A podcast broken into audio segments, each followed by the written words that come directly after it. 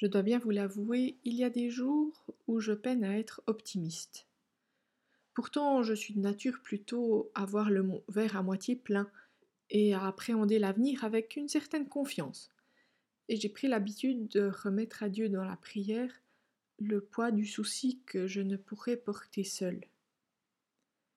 En tant que pasteur, il m'arrive somme toute assez fréquemment de recevoir les inquiétudes, de prêter l'oreille aux angoisses, d'accueillir les révoltes et les lassitudes. La situation actuelle et à venir de notre Église est un sujet qui revient souvent. L'impression qu'elle se réduit comme peau de chagrin. La nostalgie d'y avoir vécu tant d'engagements forts dans des lieux ou des groupes qui n'existent plus. Le souvenir de la place prépondérante qu'elle prenait autrefois dans la vie des familles et des villages. Et puis l'inquiétude récurrente de la relève. Qui portera demain l'Église que nous avons portée hier et que nous portons encore aujourd'hui, parfois à bout de bras? C'est dans cette ambiance un peu morose, accentuée sans doute par la lecture du rapport du synode et en particulier les contes, que je me suis sentie interpellée par ce texte du Deutéronome, proposé à la lecture pour ce dimanche de la Trinité. Interpellé d'abord par le ressort narratif, on ne sait pas où nous allons être emmenés. Des questions posées à l'entrée du texte, un fait aussi extraordinaire s'est-il déjà produit? A-t-on déjà entendu raconter une chose pareille? Mais, mais de quoi Moïse parle-t-il? Puisque ces mots sont dans la bouche de Moïse. Eh bien, il rappelle ici à son peuple les incroyables manifestations de Dieu. Dans l'événement du buisson ardent d'une part, mais aussi, et peut-être surtout, dans la sortie d'Égypte. Moïse rappelle que Dieu agit, qu'il fait œuvre de sa puissance pour libérer, pour donner un avenir, pour ouvrir sur la vie. Le peuple, confronté aux difficultés concrètes et quotidiennes de la vie nomade dans le désert, désorienté perdu dans l'immensité, est aveuglé. Il ne voit plus vers quoi il marche. La terre promise se fait terriblement lointaine, son contour de plus en plus flou. J'aime ici les paroles du guide qui réenchante. Voyez, Voyez comme c'est extraordinaire, voyez les exploits accomplis par Dieu, voyez ce qui peut produire l'action de Dieu dans le monde. À ce peuple aveuglé, à ce peuple qui ne voit plus en avant, Moïse dit Voyez, voyez ce qu'il a été, voyez la libération, la vie, le feu, voyez l'avenir, la descendance nombreuse, la promesse de bonheur et de prospérité.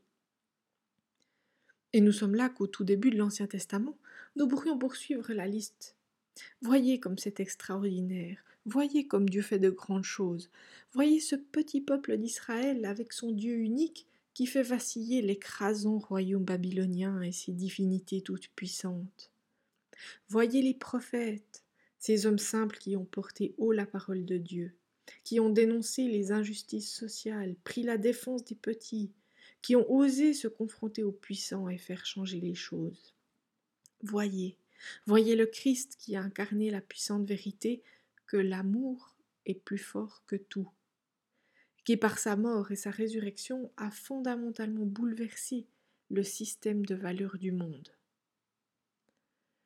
La Bible regorge d'exemples, de témoignages de la puissance de l'œuvre de Dieu, et son œuvre se poursuit en toutes circonstances, même les plus terribles et les plus désespérées, certains ont témoigné de l'action de Dieu, depuis le monde antique jusqu'à nos jours. Et dans nos vies individuelles, combien de situations bouchées, desquelles nous ne voyions pas d'issue, se sont-elles finalement éclaircies? Voyez, voyez les signes de l'action de Dieu dans le monde. Voyez l'émergence des réformateurs à une époque où l'Église se fourvoyait. Voyez la libération de l'esclavage aux États-Unis, voyez les prophètes du monde moderne, voyez la chute de l'apartheid. Voyez ces hommes et ces femmes qui croient en leurs idéaux et qui se battent contre les grosses machines écrasantes de l'économie, de la sécurité, de ce que certains appellent le réalisme. Cela m'enchante, cela me réenchante de voir des paysans mus par la conviction qu'à l'avenir, nous pourrons nous passer de pesticides, de voir des initiatives qui favorisent la lecture alors qu'il serait si simple de se morfondre en disant que la jeunesse est perdue avec tous ces écrans. Une femme âgée m'a dit une fois Vous savez, le matin quand j'ouvre les yeux, une pensée fugace s'insinue en moi. Cette pensée, c'est à quoi bon? À quoi bon me lever? À quoi bon vivre une nouvelle journée qui ne sera pas très différente de la précédente ni de la suivante? À quoi bon, à mon âge, avoir des projets? À quoi bon? Si je ne me levais pas ce matin, personne ne le remarquerait. Cette pensée, m'a-t-elle dit, je la chasse immédiatement. À quoi bon? C'est du poison. Et si vous le laissez gagner ne serait-ce qu'une fois, c'est fichu. À quoi bon? C'est du poison. Cette phrase m'a marquée et j'y repense souvent. Et chaque fois que j'y repense, c'est cette mélodie de Jane Birkin qui résonne en moi. Vous connaissez cette chanson? C'est un aquaboniste, un faiseur de plaisanteries qui dit toujours à quoi bon à quoi bon Un aquaboniste, un drôle de je m'en foutiste, qui dit à tort et à raison à quoi bon L'aquaboniste, c'est celui, c'est celle qui se laisse gagner par cette pensée fugace. Et s'il fallait réécrire la parabole de Jésus, cela donnerait à peu près cela. Voilà à quoi ne ressemblera jamais le royaume de Dieu. Un aquaboniste avait un grand sac de graines à répandre dans son champ, mais il n'y est pas allé. À quoi bon? La parabole de la semence qui pousse toute seule est l'illustration merveilleuse de cette collaboration entre l'être humain et la puissance divine au service de l'œuvre de Dieu. L'homme sème, puis il laisse Dieu agir. Il fait confiance, même lorsqu'il ne voit pas le grain qui lentement mais sûrement germe en terre, il arrose, il prend soin, il observe. Et puis il s'émerveille de ce qui pousse. On sait bien que la plante ne grandit pas parce qu'on a tiré dessus. La nature, Dieu agit. Et quel est ici le rôle de l'homme? Il continue de dormir la nuit et de se lever chaque jour, dit la parabole. Une régularité, une fidélité faite de présence et de confiance. L'homme prend soin du champ le jour il crée les conditions favorables à la croissance de la plante, mais il sait aussi se retirer parfois, remettre entre les mains de Dieu ce sur quoi il ne peut agir. Il va se reposer, il va reprendre des forces pour le lendemain. Être parent n'est pas très différent. Pas besoin de tirer sur l'enfant pour que celui-ci grandisse. Au contraire, en à peine quinze printemps, le tout petit être que nous avons mis au monde nous dépasse d'une tête. Rien ne sert non plus de lui tenir les jambes pour lui montrer comment marcher. Il découvre par lui-même. Le rôle de l'adulte, du parent, étant d'être là, de lui donner confiance, d'amortir parfois sa chute et de s'émerveiller avec lui, avec elle, de la vie qui avance. Un savant équilibre entre présence et confiance, entre action et lâcher prise, entre veille et repos.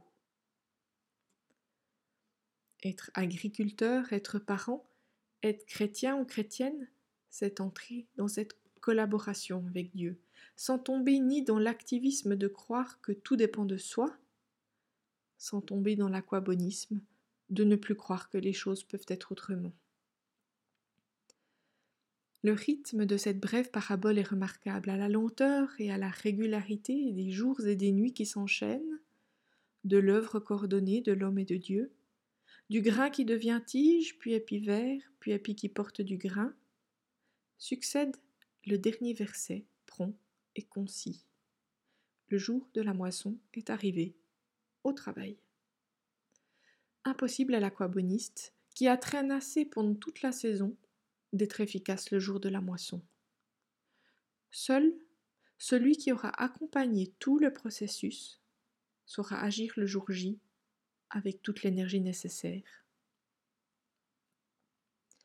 en ces temps un peu moroses, où il n'est pas difficile de nous voir rattrapés par certains découragements.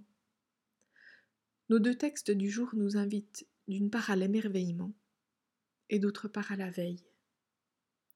Pour notre paroisse, pour notre Église, pour notre société et pour le monde. À l'issue de ce culte, nous serons invités à élire un nouveau président à la tête de notre conseil paroissial. Il n'y a pas si longtemps, on ne voyait pas qui serait prêt à reprendre le flambeau après une présidente si dévouée et active que l'a été Natacha. Et voici, elle a été appelée à d'autres fonctions au service de la collectivité, et Yves Daniel est là, avec la disponibilité et l'envie de se mettre au service de son Église par sa tâche. Rendons grâce, rendons grâce à Dieu, émerveillons-nous et moissonnons les voix. Depuis les premiers pas du christianisme jusqu'à nos jours, l'Église a pris de nombreuses formes, elle nous survivra. Son existence ne dépend pas que de nous. Nous sommes semeurs, semeuses, nous sommes veilleurs, veilleuses, et nous sommes moissonneurs, moissonneuses, appelés à cultiver ce savant équilibre entre présence et confiance, entre action et lâcher prise, entre veille et repos. Amen.